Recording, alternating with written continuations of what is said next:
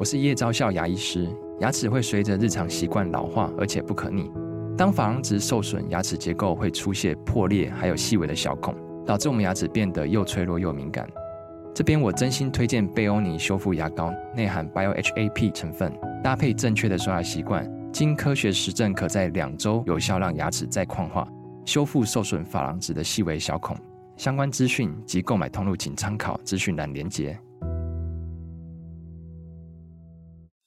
每天十分钟，遇见更好的自己。远见天下文化 Podcast 一号课堂。大家好，我是丁学文，欢迎大家收听丁学文的财经世界。那今天我们要谈什么呢？今天我要谈的两则啊，其实我个人觉得也还是蛮重要。第一个，谈一谈日本啊，最近很多的资本巨鳄啊，相继飞往日本。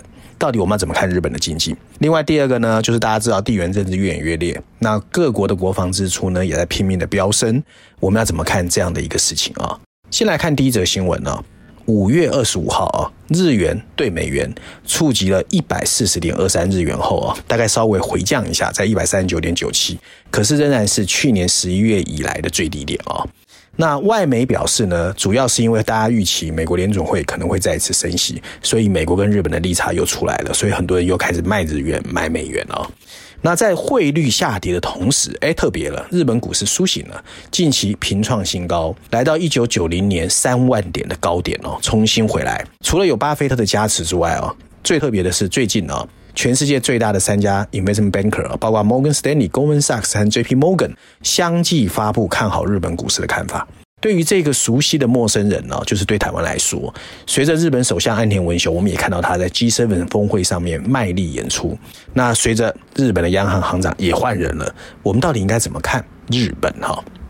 首先，第一者我要引述是 Bloomberg 哦，Bloomberg 的标题写的是哦，公司治理要好得多，持续的增长可能终于到来，但这一次。日本的太阳升起来的高度，在很大程度上还是要取决日元的走势啊。第二个是《伦敦金融时报》，它的标题写的是“日本到底是怎么满血回归的”。第三个是 CNBC 哦，它的标题写的是“美国银行 BOA 的分析师表示，买入日本为时过早”。诶，它不是那么正面。我们先来看一看所谓的全球三大投行哦，看好日股的三个原因。第一个当然就是最近呢，日本企业的经济基本面转佳哦。那很多人可能已经看到日本的最新的核心 CPI 哦，创了二十多年来的新高，大家还记得吧？当时呢，安倍晋三曾经有三支箭，第三支箭就是希望日本的这个 inflation 通货膨胀能回来。虽然通货膨胀现在在全世界都是一个烦恼，对日本来说不一定哦。所以当日本终于有通货膨胀之后，也代表说。资本的效率和企业的体质开始在往上走，就是日本企业开始赚钱了，所以核心通货膨胀开始上升。那按照 Goldman Sachs 的统计哦，日本的家庭哦，现在到目前为止还是资产中有一半的资金是放在货币或存款之中的，就是储蓄率很高哦，真正投入市场的不到一成。所以，其实过去之所以希望日本企业赶快起来，安倍晋三就是希望资金不要都放在银行变死钱，能够慢慢往市场走，这样我的资本支出才能够增加哦。那欧美的经济体为什么喜欢借钱，就是这样的原因哦。那第二个原因是企业的获利真的跟过去十年比起来有大幅成长，去年第四季度就二零二二年哦，它的业绩表现就非常的好哦。此外，东京证交所对所谓的低股价净值比，就 P/B ratio 的长期结构性改革，也开始在改善股价的表现。所以就是说，东京股市其实曾经是亚洲最大的一个股市，在中国还没开放之前。所以呢，股市的改革这几年日本也在做，所以企业的获利变好，东京证交所的改革也开始出来。所以这个是第二个原因。第三个原因，避险啊，因为大家都知道。市场资金呢，永远在关注日本的，也有避险的因素。因为现在欧美经济可能陷入经济衰退，还有地缘政治跟中美对峙哦，这些不确定性，所以所有的资金开始重新做全球的配置哦。根据 JP Morgan 的观察，从今年四月开始哦，就是上个月哦，外资在日本股市的现金股票买盘超过了期货买盘，这被视为是长期投资人开始进入日本市场的一个迹象哦。综合上面三个点哦，随着日本企业基本面的改善，还有走出长期通缩的一个环境哦，加上通货膨胀没有太高，日本可以维持相对温和宽松的货币政策，这些因素当然有利于企业经营嘛。然而也需要注意，就是欧美到底会不会衰退？那欧美衰退当然。会影响日本，因为日本很多的企业获利是来自全世界的哦。此外，日币作为避险货币，也要注意，如果大幅回升，对股市会不会造成下行风险？因为这两个其实是相反的。你日元贬值代表什么？资金出去，那资金出去，股市照道理应该不好哦。所以这样的一个情况，彼此之间的互动因素，我们要看一下。不过有部分的外汇分析师也指出了，当日元对美元有波动的时候，通常波动都会比较大。所以要观察的一个关键指标就是一百四十三日元哦。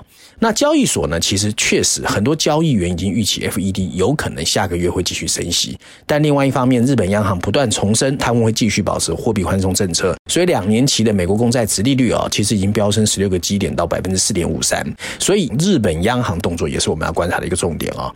另外还有一个比较有趣的现象啊，就是三月份这个月啊。日本各家早报都开始刊载一个所谓的现在的首相岸田文雄的动静。怎么说呢？因为最近很多美国华尔街的大型资产管理公司，包括 b l a s t o n e 啊、黑石啊的 CEO 啊 Steven Schwarzman，还有很多的这个黑石集团之外，JP Morgan、巴菲特哎都相继去日本。所以很多人就说，这些人为什么来日本？当然嘛，来看市场哦。那甚至呢，最近在西方市场啊非常火的一个金融新创公司叫 Citadel，他们也决定在日本开设分公司喽。所以呢，外国投资人考量日本时，其实过去是非常谨慎的。可是最近开始那么多的这个所谓投资市场跟华尔街的巨额开始来日本，也代表说，其实很多的资本可能在全世界走了一圈之后，发现哎，日本好像是一个洼地哦，所以钱开始过来哦。所以不管是上面三家哦，这个 CEO 相继来之话，都其实都释放出日本经济很有可能卷土重来哦。那这次的变化对日本来说，以宏观经济的角度，有三股东风啊。第一个就是地缘政治啊，俄罗斯进攻乌克兰，中美对立，围绕台海、北韩的这个紧张局势啊，使很多商业巨头开始从新兴市场的资金抽出来。可是往已开发国家又担心它的经济衰退，所以日本就变成一个特别吸引资金的一个地方哦。这就是国家风险带给日本的这个一个好处啊。那当然我也在节目中说过几次嘛，台湾本来半导体是很强，不过地缘政治这个威胁如果没拿去，你要吸引全世界的资本来。招商引资也不容易。第二个是金融环境啊，在持续升息的美国和欧洲哦，企业饱受资金周转的困难，因而低价出手手上的业务。然后一直以来，透过强势竞标推购收购价格的美国基金，也受到资金成本增加的影响。所以呢，他们就要找另外的一个情况。所以你看到日本哎，宽松货币政策，所以对他们来说比较容易筹措资金。这也就是他们能够以日本去借钱，然后在欧美投资。这是很多的投资人哦，investor 投资巨鳄开始在关注日本的原因。第三个当然就是政策哦。现在新一波的日本的新内阁，尤其岸田内阁，期望将两千兆日元的个人金融引导住投资市场。这个政策呢，其实总算日本人看懂了。如果这么高的储蓄率的钱可以引导到市场，对日本的企业当然有帮助啊。所以金融环境有利，就要靠日本企业自己要自立自强。不过哦。美国华尔街另外一家公司没有领取就说：“现在要观察的其实都不是你们前面讲的日本企业能不能改变他过去在全世界经营的方式。就日本人真的太胆小，而且太 bureaucratic，所以日本企业到底能不能振衰起弊，有不一样的做法去应对全世界产业正在重新的部署，就变成下一波我们再看日本企业到底能不能振衰起弊的一个关键点。”第二个关键词，我刚才说了要谈国防支出哦。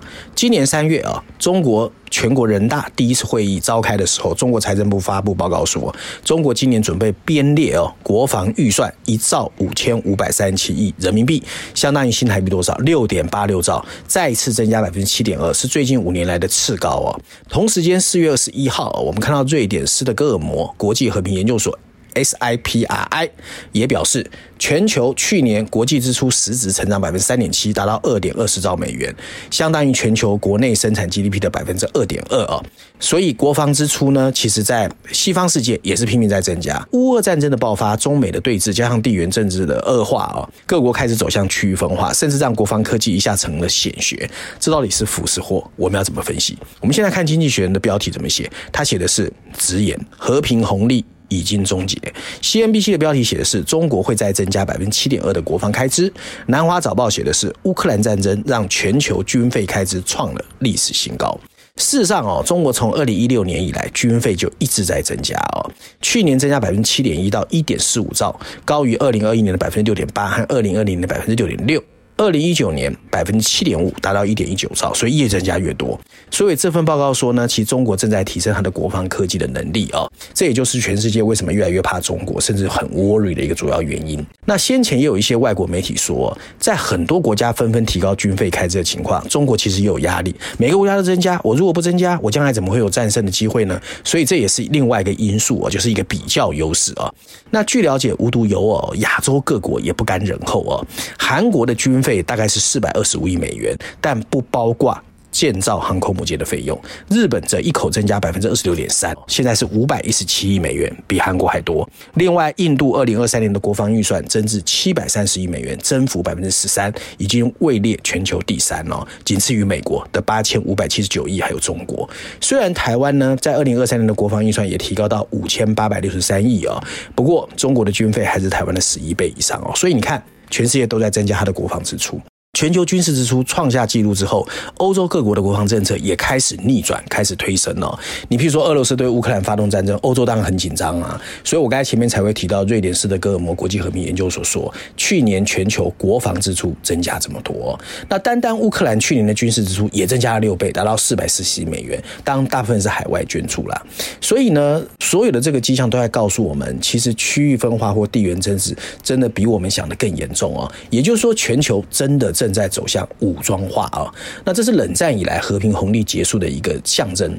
从国防部释放的现金，以前大部分啊，就是大家都在减少他的国防支出，把钱发展他的产业、半导体、科技、新兴都是这样。但现在不是哦，所以有人说这叫 war tax 战争税，钱全部收回来，我要开始发展我的军事、国防跟所谓新科技哦。那美国和中国正处于争夺亚洲军事优势的竞赛中，欧洲国家则想积极实现北约的要求，把 GDP 的百分之二用于国防目标，波兰更高百分之四啊。日本的国防预算也在增加，所以对西方政府来说，为武器筹资不容易，因为他们在升息嘛。所以在这样的情况之下，到底各国应该怎么来应对这个情况啊？那乌克兰战争倒是提了一些启示，我想分享给大家。首先，西方政府首要任务应该是赶快补充慢慢在耗尽的武器库，而且加强建造制造炮弹和飞弹的工厂。因为呢，俄乌战争发生之后，各国才开始发现，我本身制造武器的能力没有我想的这么高。所以，如果我要增加，首先我应该先把旧的 infrastructure 赶快做好。第二个呢，采购流程也要改变。了解国防工业都知道，国防工业有一些所谓的特殊的承包商的寡头垄断。那这样的一个情况，你采购如果不改变的话，充满活力的科技公司就没有办法参与啊。你譬如说 Space X。Starlink 啊，这个卫星公司在俄乌战争扮演了很重要角色。可是你要让新创企业能够来帮你，加上现在募资不容易，那你政府必须要改变采购流程。第三个啊，西方国家需要创造更多的国防单一市场，以促进规模经济和竞争。因为现在啊，从俄乌战争可以看到，很多国家的坦克或者它的武器没办法共用，因为没有统一的标准。所以怎么建立一个一体化的市场，也意味着要抵制完全的保护主义。各国之间还是要合纵连横啊，才有可能在国防支出的过程里面不会打水漂太多的钱。照案例，我今天还是要推荐啊，《经济学人》的封面故事。《经济学》这期的封面故事把焦点拉回了美国，而且是川普哦，所以在封面设计上很有趣哦。大家会看到川普躲在一个红色的布幕后面窥探啊。那红色布幕上写着两排白色的字体，大的写的是“阴魂不散”啊，《The Haunting》；小字写的是 “Non-fiction”，非杜撰的小说。哎，就真的发生了。平心而论啊，美国的总统大选离现在还有一年多，也就是明年十一月才会选，但整个态势看起来越来越有可能川普会。重出江湖，甚至入主白宫。经济学毫不掩饰他的担忧哦，所以用了四篇文章去解析这个议题。那文章大概的内容就是说呢，本来很多人认为共和党有一个蛮有未来的候选人，就佛罗里达州的州长 Ron DeSantis。那共和党总统提名人的角逐呢，已经展开。第一轮选举要到明年一月哦，那初选很难预测的，因为现在民调不容易做哦。其实台湾也是这样的情况，那很多人就开始担心，川普是不是真的有机会成为美国的下一任总统？博彩市场的赌盘已经显示，有三分之一的机会他可以重返白宫。那如果你在川普二零二零年落败的时候，你决定不再关注这个疯癫的前总统，你现在就会很想知道，哎，为什么情况会变成这样？川普可能回来，其实很大的原因就是来自川普现象，美国两党对峙和国家的分裂。哦，那这个东西呢，其实在全世界都有发生哦，所以这也是很多人为什么开始在问民主体制到底是不是最好的。